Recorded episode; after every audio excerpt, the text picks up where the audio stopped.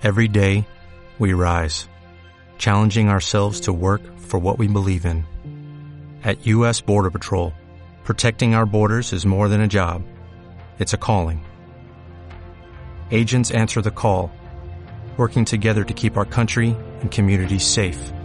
If you're ready for a new mission, join U.S. Border Patrol and go beyond. Learn more at cbp.gov/careers. Desde Panamá hasta México. Sígale el pulso a la información mesoamericana desde la visión de los movimientos sociales. Informativo Voces Nuestras, una producción de la Asociación Voces Nuestras. Hola, gracias por sintonizar esta emisión del informativo mesoamericano Voces Nuestras. Les saluda Oriana Ortiz y Joaquín Tapia Arenas. Gracias una vez más a la red de corresponsales y a Leonardo León en los controles. Vamos con los titulares para esta semana. En Nicaragua denuncian multas y cierre de farmacias por haber apoyado el paro cívico. Para analistas hondureños se necesita construir una dirección que apueste a la salida de Juan Orlando Hernández. Límites a la participación ciudadana, criminalización y persecución afectan el movimiento ecologista en Costa Rica. En El Salvador. La cifra de muertes por la contaminación de la industria cañera aumenta en San Luis Talpa. Las prácticas de aplicación de los agroquímicos utilizados en la industria de la caña han ocasionado la muerte de decenas de personas en la comunidad de San Luis Talpa y las cifras de afectados por insuficiencia renal va en aumento. Nos informa Alfredo Carías. Muchos aprecian beber una buena taza de café con unas cucharadas de azúcar, pero pocos conocen el drama humano de trasfondo del costo de endulzar el café. Detrás de la producción de azúcar se esconde un mal silencioso que está matando a miles de familias campesinas salvadoreñas, que se ven expuestas a las fumigaciones aéreas de veneno, como es la situación en el municipio de San Luis Talpa, en La Paz.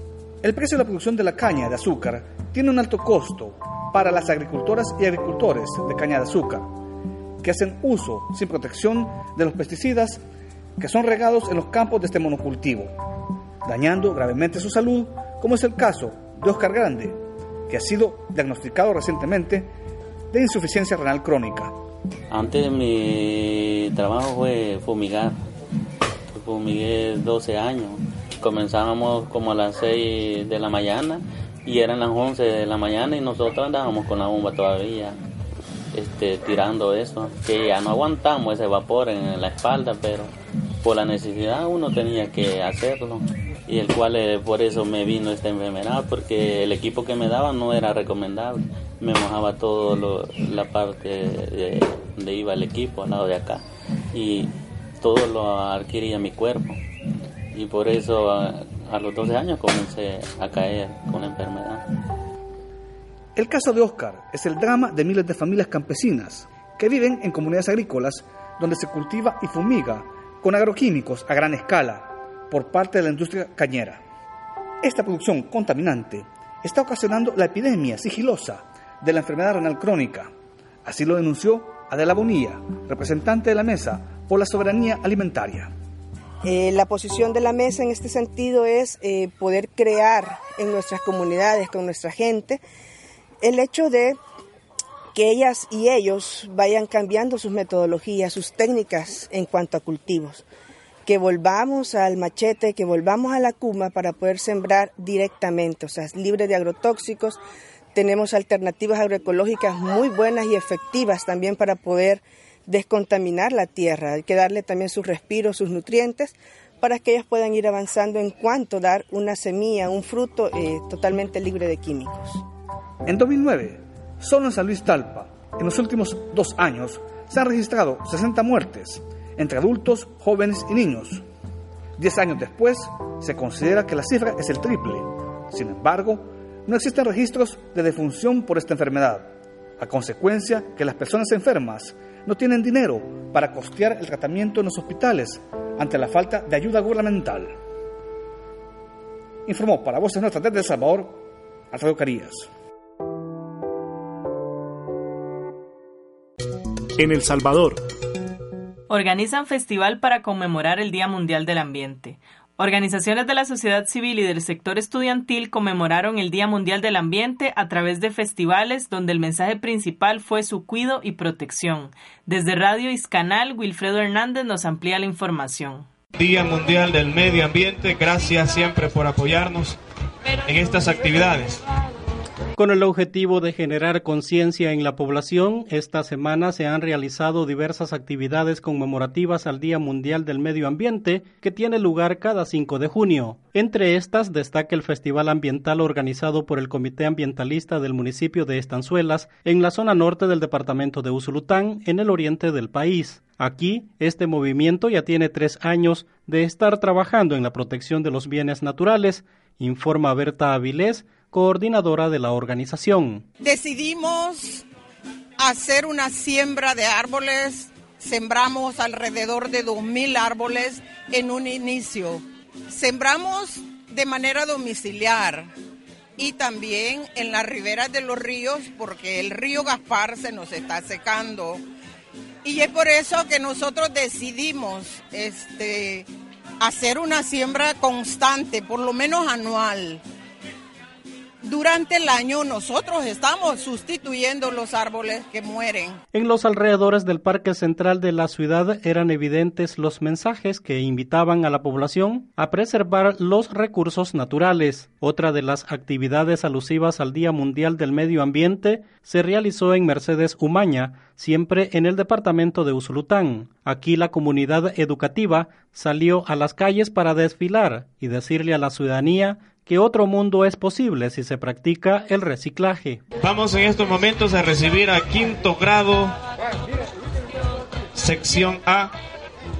Bueno, mi vestido está elaborado de, de pajillas. Mis compañeros y yo quisimos hacer este de pajillas porque para reutilizar más que todo porque las pajillas las personas las botan en todos lugares. Jorge Nieto, director de uno de los centros escolares que participó en la actividad, dijo que la protección del medio ambiente es tarea de todos y todas. Conmemorando lo que es el Día del Medio Ambiente, hemos hecho un desfile de disfraces, eh, disfraces de animalitos, disfraces de plantas, de flores, eh, por parte de los niños de primero y segundo ciclo. Y en el caso de tercer ciclo, más que todo han participado con lo que es la elaboración de, vestidos con material reciclable. Y hemos tenido una buena recepción de la actividad por parte de los padres y madres también. Los organizadores manifestaron haber cumplido los objetivos. Hoy solo queda esperar si el mensaje es positivo para la población. Desde Radio Iscanal El Salvador para Voces Nuestras, informó Wilfredo Hernández. En El Salvador, usted puede escuchar el informativo Voces Nuestras a través de las radioemisoras Iscanal, Tehuacán, Variedades y La Clave. Le seguimos informando a través de nuestra página de Facebook Voces Nuestras. En Honduras. Para analistas hondureños se necesita construir una dirección que apueste a la salida de Juan Orlando Hernández. La grave crisis que enfrenta el país es producto del modelo económico que ha fortalecido el gobierno calificado de ilegítimo de Juan Orlando Hernández. Esta situación tiene a la ciudadanía entre un clamor generalizado que consiste en propiciar la caída del gobierno. Desde Radio Progreso nos informa Yolani Pérez. Saludos cordiales amigos y amigas que nos escuchan en América Latina y el mundo. El descontento ciudadano en Honduras va más allá de una demanda en el área de salud y educación. La ciudadanía pide en las calles la salida del presidente Juan Orlando Hernández. A criterio de analistas es necesario trazar una ruta que conduzca al cambio del país. Reacciona el dirigente magisterial Sergio Castellanos. Hay que unificar a los sectores que están en contra de la dictadura Miren, esta lucha ya no es gremial, es una lucha del pueblo hondureño. Miren, cuando se, hacen las acciones, los que se incorporan es el pueblo pueblo. El pueblo necesita, eh, ve como prioridad eh, la desinstalación del esquema dictatorial que tenemos, de una narcodictadura que se apropió del país y saqueó el Estado. Hay un aprendizaje de este proceso, pero hay que, hay que profundizarlo más. Por su parte, el analista político Edgar Soriano asegura que es necesario iniciar un proceso de articulación de los distintos sectores de la sociedad para hacer frente a las ilegalidades que se están presentando en Honduras. ¿De qué manera se crea un espacio de convergencia de todos estos sectores? Con una metodología contundente que vaya a enfrentar al régimen político establecido. Y usted vio en este momento que lo que era una lucha sectorial de dos gremios se ha convertido en una rebelión ciudadana en distintas partes del territorio sin que existiera una línea de ninguna dirigencia, llámese política o social de aquí de la capital. ¿Qué significa eso? Que, hay que el descontento social a nivel territorial ha crecido a, una escala ya incontenible y que se necesita dirigencia que esté a la altura para enfrentar eh, este proceso histórico de poner fin al régimen político establecido en el país, que es más allá de la figura del ciudadano que ocupa la silla presidencial, sino al régimen político establecido de carácter continuista y profundizador del modelo neoliberal que se ha establecido pos, pos, golpe de Estado en Honduras. Fernando González, analista político, cree que el clamor ciudadano es claro a pesar del cerco mediático. La gente ve necesario apostar a la lucha organizada y pacífica. Y o modificar sustantivamente estas leyes. Lo segundo, la renuncia de Juan Orlando Hernández es imperiosa. Ya cuando se da 128 poblaciones, 170 poblaciones que están en contra de un régimen, que están en contra de un gobierno, que están en contra de un sistema que se manifiesta en decretos leyes, indiscutiblemente que eso amerita la renuncia del titular y de todo su equipo de gobierno. Lo tercero es que indiscutiblemente la población, la ciudadanía, está exigiendo ya una participación directa en la gestión del Estado más activa. Ya no, ya no es suficiente los poderes tradicionales como el Congreso Nacional para expresar la voluntad soberana del pueblo y se requieren nuevos canales, nuevas instancias de participación ciudadana, como se esbozaba en el Plan de Nación y Visión de País, con los consejos de desarrollo regional, en que por lo menos había participación a nivel de las 16, 14 eh, regiones. Y lo tercero, lógicamente, eso nos lleva a una Asamblea Nacional Constituyente que armonice las más de 100 reformas que se han hecho a la Constitución y las más de 35 interpretaciones inconstitucionales y en contra de doctrina jurídica y política que se han hecho a la Constitución de la República. Para estos expertos, el origen de todos los problemas en el país es el modelo económico que ha fortalecido al gobierno calificado de ilegal e ilegítimo. Desde Radio Progreso en Honduras, les informó Yolani Pérez.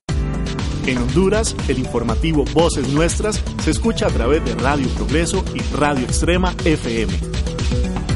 Si desea recibir nuestro boletín electrónico semanal, escríbanos a redacción arroba vocesnuestras.org. En Nicaragua. Denuncian multas y cierre de farmacias por haber apoyado el paro cívico. Dueños de farmacias de varios departamentos y de Managua denunciaron que el gobierno a través del Ministerio de Salud ha ordenado multas y el cierre de las farmacias que apoyaron el paro cívico del pasado 23 de mayo del 2019. La información desde Radio Universidad con Nelson Rodríguez. Los propietarios de farmacias de varios departamentos del país denunciaron que el gobierno a través del Ministerio de Salud ordenó multas y cierre de varios establecimientos que apoyaron el paro nacional el pasado 23 de mayo. Marcos Herrera, dueño de una farmacia en la ciudad de Ocotal, en el departamento de Nueva Segovia, al norte de Managua, denunció que recibió la notificación del cierre de su negocio en represalia por haber apoyado el paro.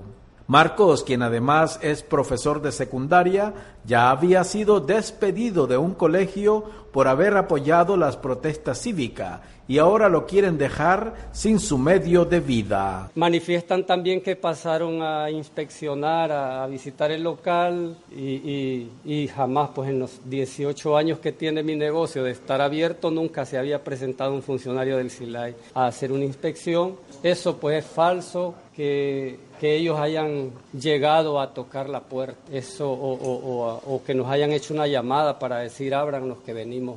Otra afectada es la dueña de la farmacia San Martín del municipio de Jalapa, también al norte de Managua, quien denunció que recibió la carta con el mismo contenido, lo cual considera una violación al derecho que tiene al trabajo. Ah, en represalias, pues, a que nosotros no somos partidarios del gobierno, no opinamos como, como ellos quisieran y definitivamente, pues, han tomado represalias con nosotros y con nuestros negocios, nuestros medios de vida para amedrentarnos, para que tengamos miedo y para que no nos unamos a ninguna actividad más que, que podamos hacer. El presidente del Consejo Superior de la empresa privada COSEP, José Adán Aguerri, lamentó esta medida gubernamental que está en contra de los microempresarios del sector farmacia y anunció que los apoyarán con una estrategia jurídica para evitar los cierres de los negocios.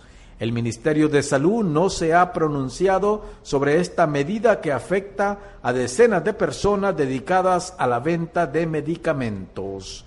La Alianza Cívica, que fue la que convocó al paro nacional, demandó al gobierno a revertir la medida en contra de los pequeños negocios que apoyaron el mismo, porque consideran que es un derecho ciudadano. Según datos de la Fundación Nicaragüense para el Desarrollo Económico y Social FUNIDES, más de 125 mil empleos se han perdido con la crisis política que vive el país desde abril de 2018 a la fecha. Y con el cierre de estas farmacias se incrementa el desempleo de estas familias. Desde Radio Universidad en Managua, Nicaragua, les informó Nelson Rodríguez. En Nicaragua, sintonizan el informativo Voces Nuestras a través de los 102.9 FM de Radio Volcán y en Radio Voz Juvenil 97.7 FM. Búsquenos y síganos en Facebook como Voces Nuestras. En Costa Rica, en el marco del 30 aniversario del Frente Ecologista, su presidente Henry Picado retrató la coyuntura del movimiento ambientalista en el país y los principales desafíos y luchas que enfrenta. 19 proyectos de ley sobre temas ambientales se discuten en el Congreso, de los cuales todos en detrimento del ambiente. Desde Voces Nuestras, Alberto Castro Salazar nos amplía la información. El jueves 23 y viernes 24 de mayo se celebró el primer Congreso Ecologista 2019, enmarcado por el 30 aniversario de la Federación Costarricense para la Conservación de la Naturaleza, FECON. Las actividades se realizaron en la Casa de Ejercicios Espirituales de los Claretianos y contaron con la participación de representantes de organizaciones como Coecoseiba Amigos de la Tierra, la Red de Coordinación en Biodiversidad, el Frente Nacional de Pueblos Indígenas, el Programa Estado de la Nación, el Frente Ecologista Universitario, la Unión Norte por la Vida, la Alianza por la Defensa de los Ríos, Kioscos Ambientales de la Universidad de Costa Rica, la Red de Mujeres Rurales y el Frente Nacional de Sectores Afectados por la Expansión Piñera, entre otras y otros participantes del movimiento ambientalista. El Congreso sirvió como un espacio para revisitar la historia del movimiento ecologista, dialogar sobre experiencias de resistencia, ecologismo y política, ecofeminismo, ecologismo comunitario y el papel del movimiento indígena en la lucha ambiental, así como una plataforma para analizar el estado del ambiente y el contexto en que se encuentra en la situación y el movimiento ambiental en el país. Henry Picado Cerdas, presidente de la FECON, compartió con las y los participantes una presentación sobre los frentes de lucha ecologista abiertos en la actualidad en la que hizo un repaso de las más grandes luchas del movimiento ecologista por la defensa del medio ambiente dentro del contexto político y ambiental actual. Escuchamos a Henry Picado explicar dos de los principales desafíos que enfrenta hoy en día el movimiento ecologista. Creo que los principales desafíos que estamos enfrentando como movimiento ambientalista y ecologista es número uno la criminalización de las acciones en defensa de la vida. Esto quiere decir que cada vez más compañeros y compañeras de organizaciones sociales están siendo eh, pues perseguidos, criminalizados, judicializados, inclusive tenemos casos tan preocupantes como el asesinato a compañeros y compañeras eh, ecologistas y defensores de la tierra eh, que básicamente han perdido su vida en labores de la defensa de la vida eh, como tal. Creo que otra de las cosas que nos preocupa muchísimo es la falta de participación eh, ciudadana en la toma de decisiones referente al tema ambiental. Esto quiere decir que cada vez menos es tomado en cuenta el criterio de las organizaciones y de los movimientos ecologistas a la hora de desarrollar políticas públicas o acciones en, el tema ambiental. Picado rescató también la suspensión de la matriz de protección de acuíferos, la exploración del tema de producción energética en áreas de conservación, el crecimiento de monocultivo de piña y la exigencia de moratoria, la contradicción de que los más grandes beneficios fiscales se otorguen a las empresas que más contaminan el medio ambiente y la existencia de una densa agenda legislativa en temática ambiental. Con respecto a la agenda legislativa del Congreso actual, Picado nos cuenta un poco sobre los proyectos de ley en discusión que podrían tener impactos en el medio ambiente y el movimiento ecologista. Tenemos 19 proyectos de ley que están siendo pues tramitados por los diputados y diputadas de la Asamblea Legislativa que tienen que ver con temas ambientales. Es una agenda bastante variada, tiene proyectos de ley que pueden ser beneficiosos, pero otros que son muy perjudiciales. De los 19 proyectos de ley podemos mencionar uno muy importante para nosotros que es una herramienta para proteger a defensores y defensoras del medio ambiente, que es una reforma al Código Penal que haría, eh, pues, que tipificaría como un delito en los asesinatos y agresiones contra alguna persona reconocida socialmente como activista ecologista. Existen además proyectos de ley que propiciarían la patentización o privatización de la semilla criolla. Esta es una ley de semillas propuesta por el Ejecutivo que vendría a quitarle el derecho a los campesinos y campesinas también a los indígenas de comercializar y intercambiar semillas criollas en el territorio nacional. Por otro lado, también existen proyectos de ley que eh, legalizarían la minería de olas cielo abierto. Proyectos como el de Crucitas podría ser inclusive reactivado y la concesión a Infinito Gold podría volverse a dar, pese a que se ha dado y se ha demostrado que esta concesión fue dada en condiciones totalmente ilegales.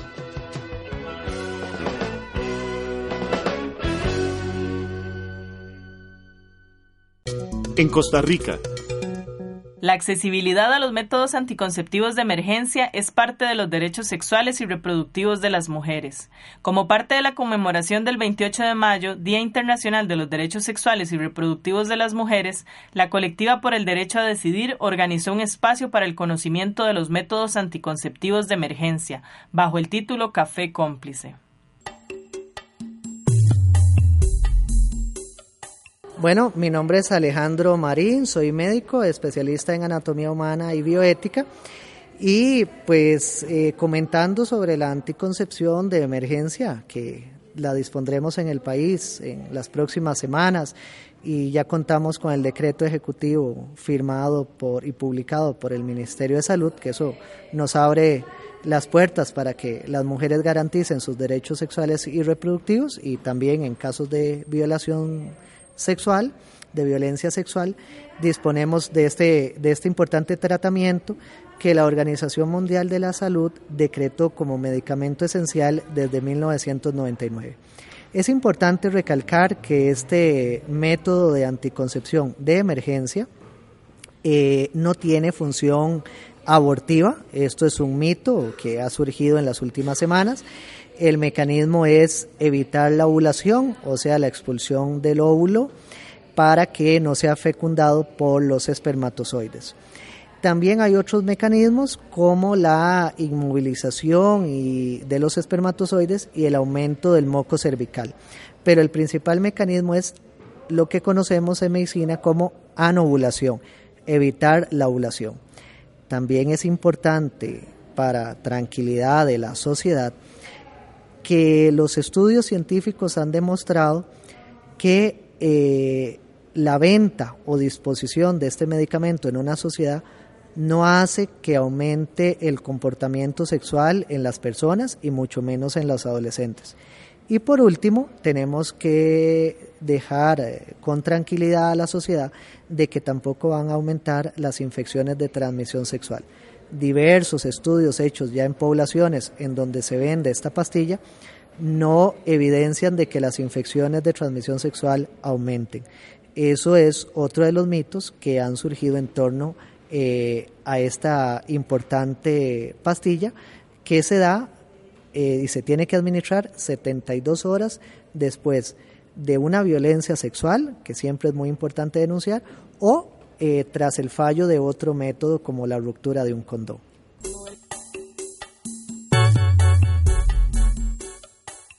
Iliana Quiroz y yo soy médica salubrista y tengo este una especial subespecialidad digámoslo así en salud sexual y reproductiva. Bueno, el método YUSPE es también un método de anticoncepción hormonal oral de emergencia. Entonces consiste en tomar una serie de pastillas de los que vienen en los paquetes de anticonceptivos, este, dependiendo de la dosis que tengan de hormonas, cuatro cada 12 horas o 12 o dos cada 12 horas, dependiendo. Y la, eh, igual en el mismo tiempo, ¿verdad? Desde inmediatamente de que sucedió, digamos, la la no protección por alguna de las razones y hasta cinco días eh, del momento que ocurrió el hecho. Sí es importante decir que esas, como estas pastillas son las corrientes de anticoncepción, este, producen, si yo me tomo más, ¿verdad? Eh, me va a producir este, muchas náuseas y dolor de cabeza. Entonces, para que no se vomite y produzca el, el efecto deseado, entonces lo que se hace es que sí se puede tomar un antiemético, ¿verdad? Para tomarse, conocido como por ejemplo el agrabol, que es un, un nombre comercial, ¿verdad? Una hora antes de tomarse las pastillas para evitar que se que se que no haga el efecto deseado. Bueno, definitivamente hay una manipulación y un desconocimiento, un mal manejo de lo que es el ciclo menstrual normal y de cómo funcionan los anticonceptivos. Entonces ya se sabe por todas las investigaciones que lo que es la anticoncepción de emergencia, por cualquier método, digamos, por el oral de emergencia, que sea JUSPE o el producto que se llama dedicado, o sea, que es solo la pastillita de la hormona específica de la cantidad específica que se toma, que es la que van a vender, que van a inscribir los laboratorios farmacéuticos, este, lo que produce es un impide la ovulación, o sea, antes de que ocurra cualquier otro proceso.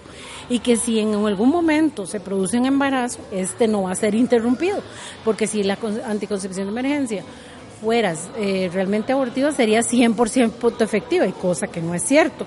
Entonces están manipulando realmente la información y sí hay que saber, porque el, eh, digamos, el ciclo menstrual no funciona así, ¿verdad? Que la mujer, las mujeres tienen relaciones sexuales y aún en su periodo fértil en el momento quedan embarazadas. Eso no se puede. Es mentira que produce. Bueno, en realidad yo como mujer y como profesional de salud, ¿verdad? Eh, y que me atañen los los problemas de salud de las mujeres y las necesidades de salud, uno ve que, digamos, los derechos son derechos porque somos seres humanos y son inherentes a eso. Sin embargo, ¿dónde está la dificultad? La dificultad está en el ejercicio de los derechos y las oportunidades.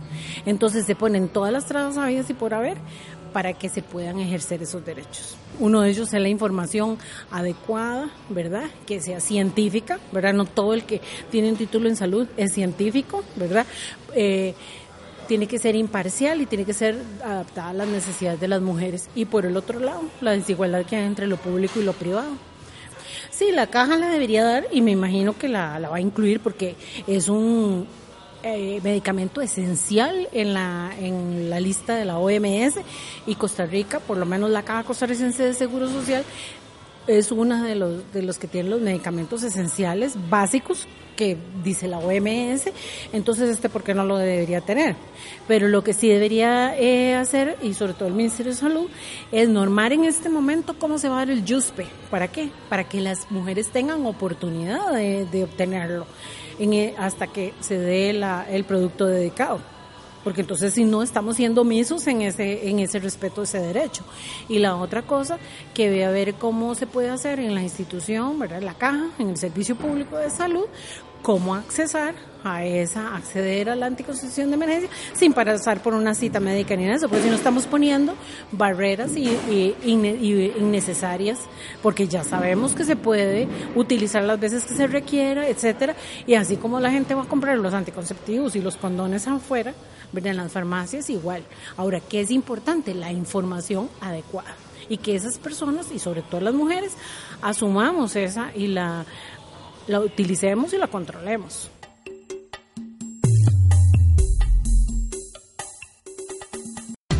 En Costa Rica, escuche el informativo mesoamericano Voces Nuestras a través de la 870 UCR y Radio Anexión de Cañas. Escúchenos en línea y descargue esta producción en vocesnuestras.org.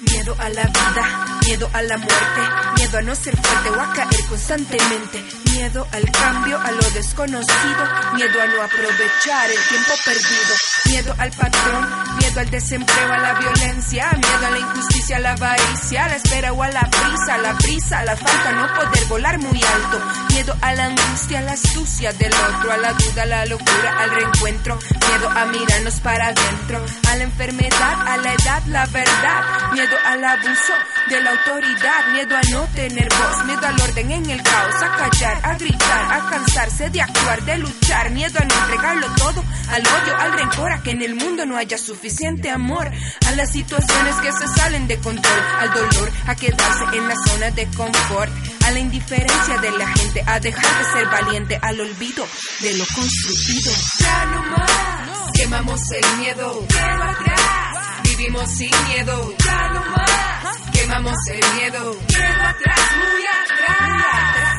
ya no más, quemamos el miedo, miedo atrás, vivimos sin miedo, ya no quemamos el miedo, miedo atrás, muy, muy, muy atrás. Quemamos el miedo de ser la minoría, nuestra arma la alegría, autocuido, queremos trabajar en colectivo, persistir para resistir el orden establecido, ya no tenemos miedo de luchar por el agua para el pueblo, en Boruca está el diablo, quemamos el toro tomando chicha jarros, sus cenizas. Ahora son el oro, recuperamos lo que nos robaron, quemamos la indiferencia, no tememos a vivir las consecuencias, afrontamos la cobardía, alto de ser mercancía para que nos compre la industria, el fuego quemó el miedo y explotó la dinamita, basta, despierta, se acabó el calladita más bonita, canta, agita, camina con minifalda y como jauría nos cuidamos las espaldas.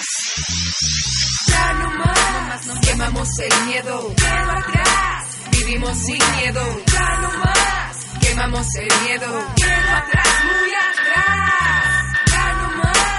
quemamos el miedo, vivimos sin miedo, ya no más. Quemamos el miedo, miedo atrás, muy, muy, muy atrás. Quemamos las miradas represoras, nos ven de arriba abajo. Ya les llegó la hora de escuchar lo que pensamos. A la hoguera el miedo de afrontarnos como somos. Mi familia es quien yo escojo amar. Que se acabe el odio solo por no escoger igual. No nos asusta tu punto de vista, dale vuelta a la moneda. Mira con ojos propios que la realidad es un caleidoscopio. Ya no más. Quemamos el miedo, miedo atrás, vivimos sin miedo, ya no más. Quemamos el miedo, miedo atrás, muy atrás, ya no más. Quemamos el miedo, miedo atrás, vivimos sin miedo, ya no más. Quemamos el miedo, miedo atrás, muy, muy, muy atrás. Aquí se escuchan las voces de las mujeres y hombres que construyen Mesoamérica día a día. Informativo Voces Nuestras. En México.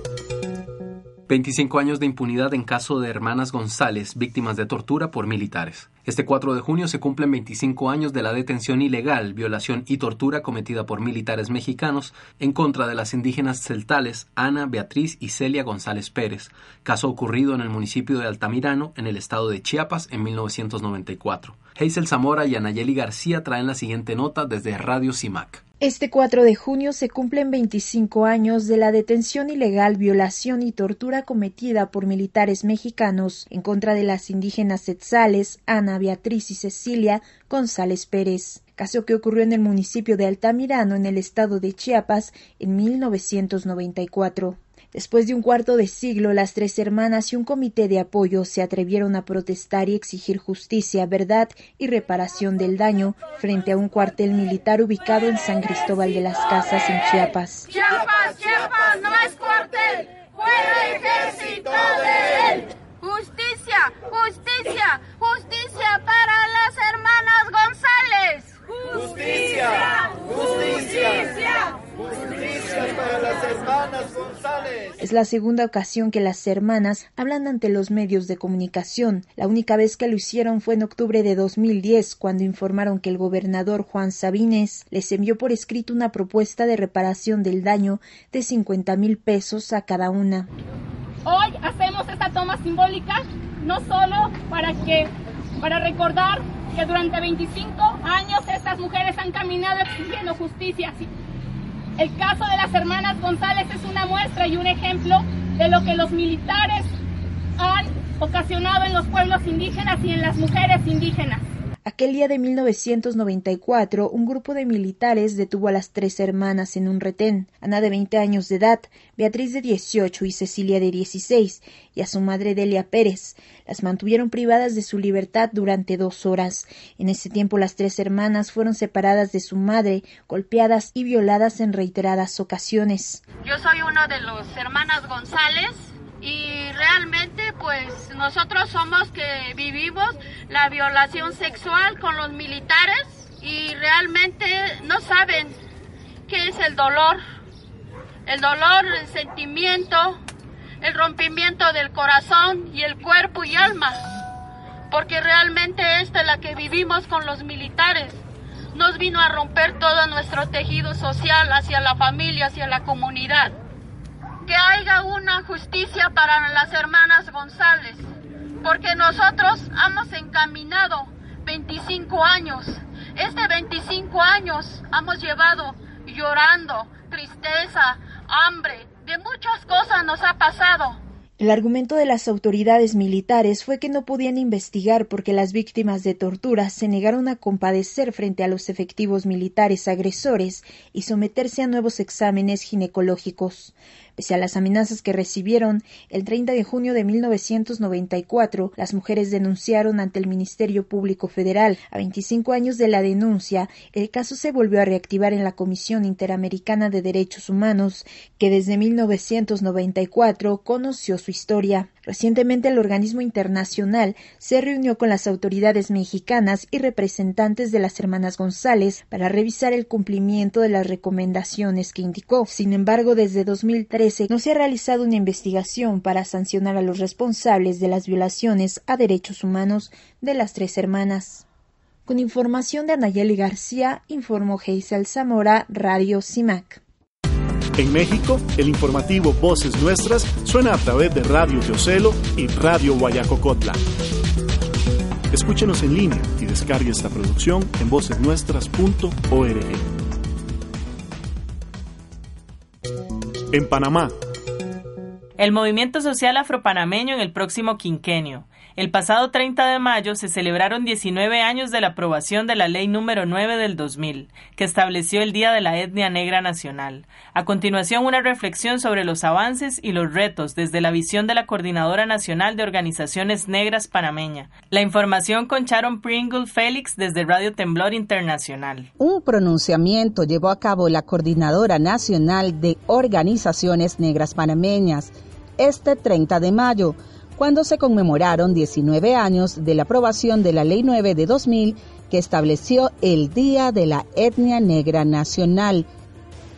El documento titulado El Movimiento Social Afropanameño en el próximo quinquenio resume que hoy podemos decir se ha avanzado significativamente en el compromiso que asumió para que esta ley no fuera letra muerta gracias a Clara Richards, Ruth Cowley, Elias Coley, Noel Foster, que ya no está físicamente, y Monseñor Uriah Ashley, y a tantas personas de distintas organizaciones que hicieron posible esta ley.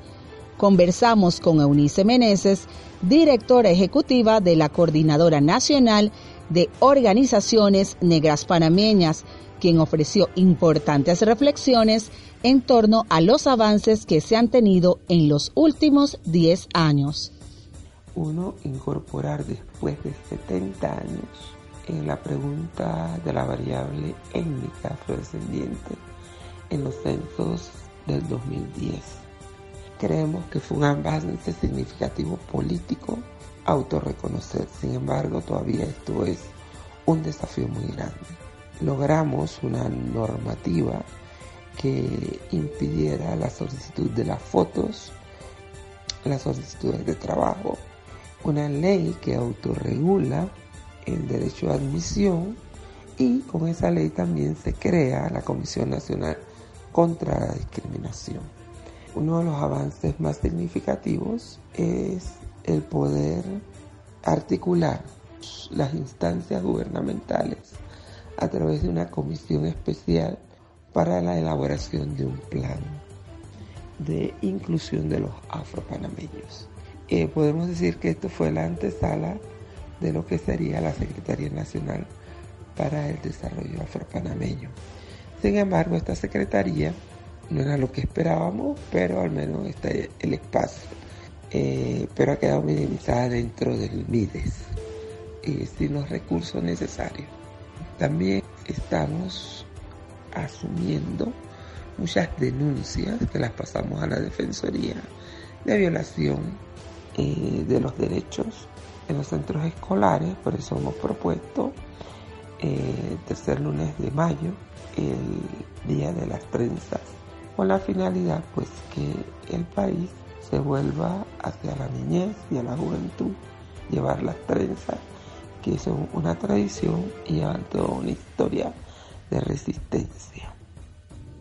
Estos son apenas unos pasos en el avance a la inclusión, argumenta dicha coordinadora, que promete seguirá denunciando la exclusión y la discriminación, los actos de injusticia que aún prevalecen en la sociedad panameña y que se sostienen y replican en nuestro sistema de justicia, en los medios de comunicación, en el sistema educativo y la esfera laboral.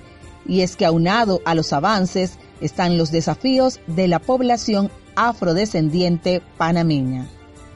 Entre los desafíos que tenemos eh, en los próximos años es que el gobierno reforme la ley que eh, crea la Secretaría de Desarrollo Nacional Afro, Afropanameña, que tenga una independencia para una gestión eh, directa con las comunidades, el presupuesto, así como la incorporación dentro de la el pensum educativo de la historia y los aportes de los afropanameños y de los afrodescendientes. Desafío para nosotros son los censos del 2020 requiere toda una campaña de sensibilidad. otro desafío es que se aplique unas normativas para evitar la discriminación racial, que eh, se evite el perfilamiento ante las autoridades y que se realice un proceso de resocialización. Las personas en los centros carcelarios donde hay un significativo número de, de personas afrodescendientes. Y el desafío más, pero más grande, es realmente aplicar el plan de desarrollo nacional para los afropanameños que se comprometió este gobierno revivirlo y que esto vaya en consonancia con el diseño de los afrodescendientes. Ya vamos por el cuarto año y en el país no se ha visto que se ha asumido este decenio y que todo eh, esto que está demandando el movimiento social pueda ser plasmado en este plan de desarrollo. Ante el marco del 1 de julio de 2019, cuando inicia una nueva etapa para el país bajo la administración de un nuevo gobierno, el movimiento afropanameño tiene el compromiso con los sectores empobrecidos de las provincias de Colón, Bocas del Toro y Darién, tanto como de las áreas urbano-marginales de la ciudad de Panamá, donde está mayormente asentada la población afropanameña, y es a fin de hacer visible nuestros aportes al país para que se cumplan las demandas de políticas públicas focalizadas para este importante segmento. Hay una mirada de la afrodescendencia en Panamá, un marco de acción para los aportes que esperan se generen en la próxima gestión gubernamental de la mano de los afropanameños. Hemos venido abriendo espacios políticos para visibilizar a los afrodescendientes, no con toda la fuerza o la incidencia que esperábamos en los resultados. Creemos importante que se ha fortalecido las organizaciones, se ha visibilizado eh, la mirada de la sociedad panameña frente a las situaciones de los afropanameños. Para el informativo Voces Nuestras, reportó desde Panamá Sharon Pringle Félix de Radio Temblor Internacional. En Panamá, sintonícenos en Radio Mía y Radio Temblor. Escúchenos en la web a través de frecuenciatierra.com, Radiotech, la radio de todas y fejer.org.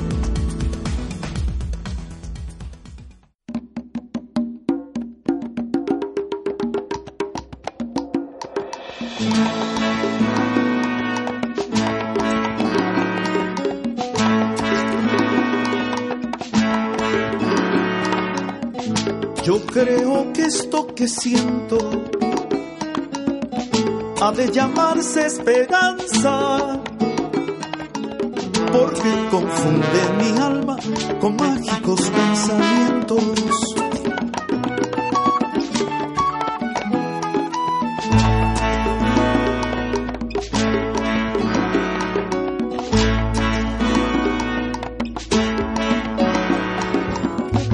sabe inventar ilusiones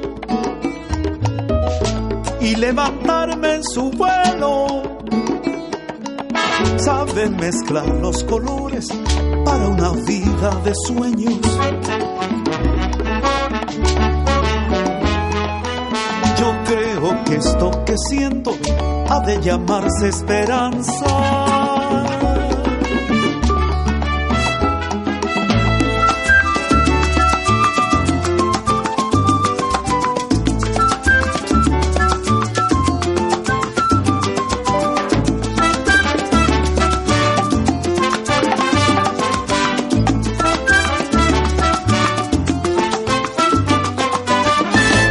Salí con esperanza, caminando por la vida, muy convencido decía,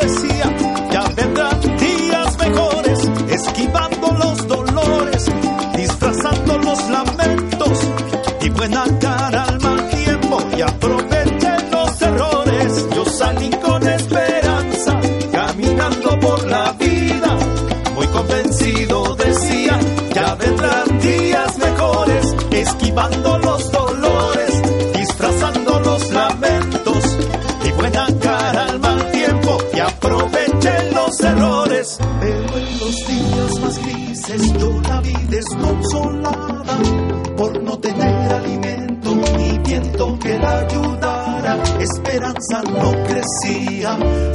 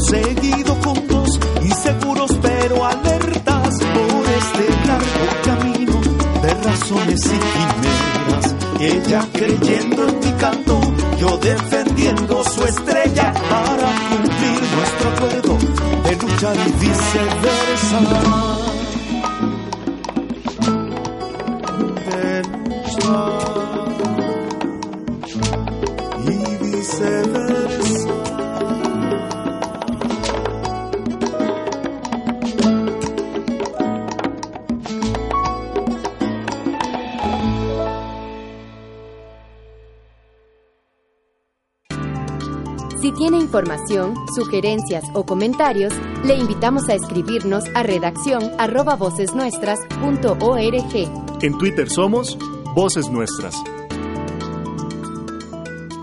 Y así llegamos al final de este informativo mesoamericano Voces Nuestras. Agradecemos a la red de corresponsales. Estuvieron con usted Joaquín Tapiarenas y Oriana Ortiz Vindas. Les invitamos a escucharnos la próxima semana por esta misma emisora. Informativo Mesoamericano Voces Nuestras, una producción de la Asociación Voces Nuestras con el apoyo de la red de corresponsales, representantes de medios y organizaciones de Centroamérica y México y el apoyo de Rosa Luxemburg Stiftung y Pan para el Mundo. ¿No se merece tu familia lo mejor? Entonces, ¿por qué no los mejores huevos? Ahora, Egglands Best están disponibles en deliciosas opciones. Huevos clásicos, de gallina libre de jaula y orgánicos de Egglands, que ofrecen un sabor más delicioso y fresco de granja que le encantará a tu familia. En comparación con los huevos ordinarios, Egglands Best contiene la mejor nutrición como 6 veces más vitamina D, 10 veces más vitamina E y el doble de omega 3 y B12. Solo Egglands Best. Mejor sabor, mejor nutrición, mejores huevos. Visita egglandsbest.com para más información.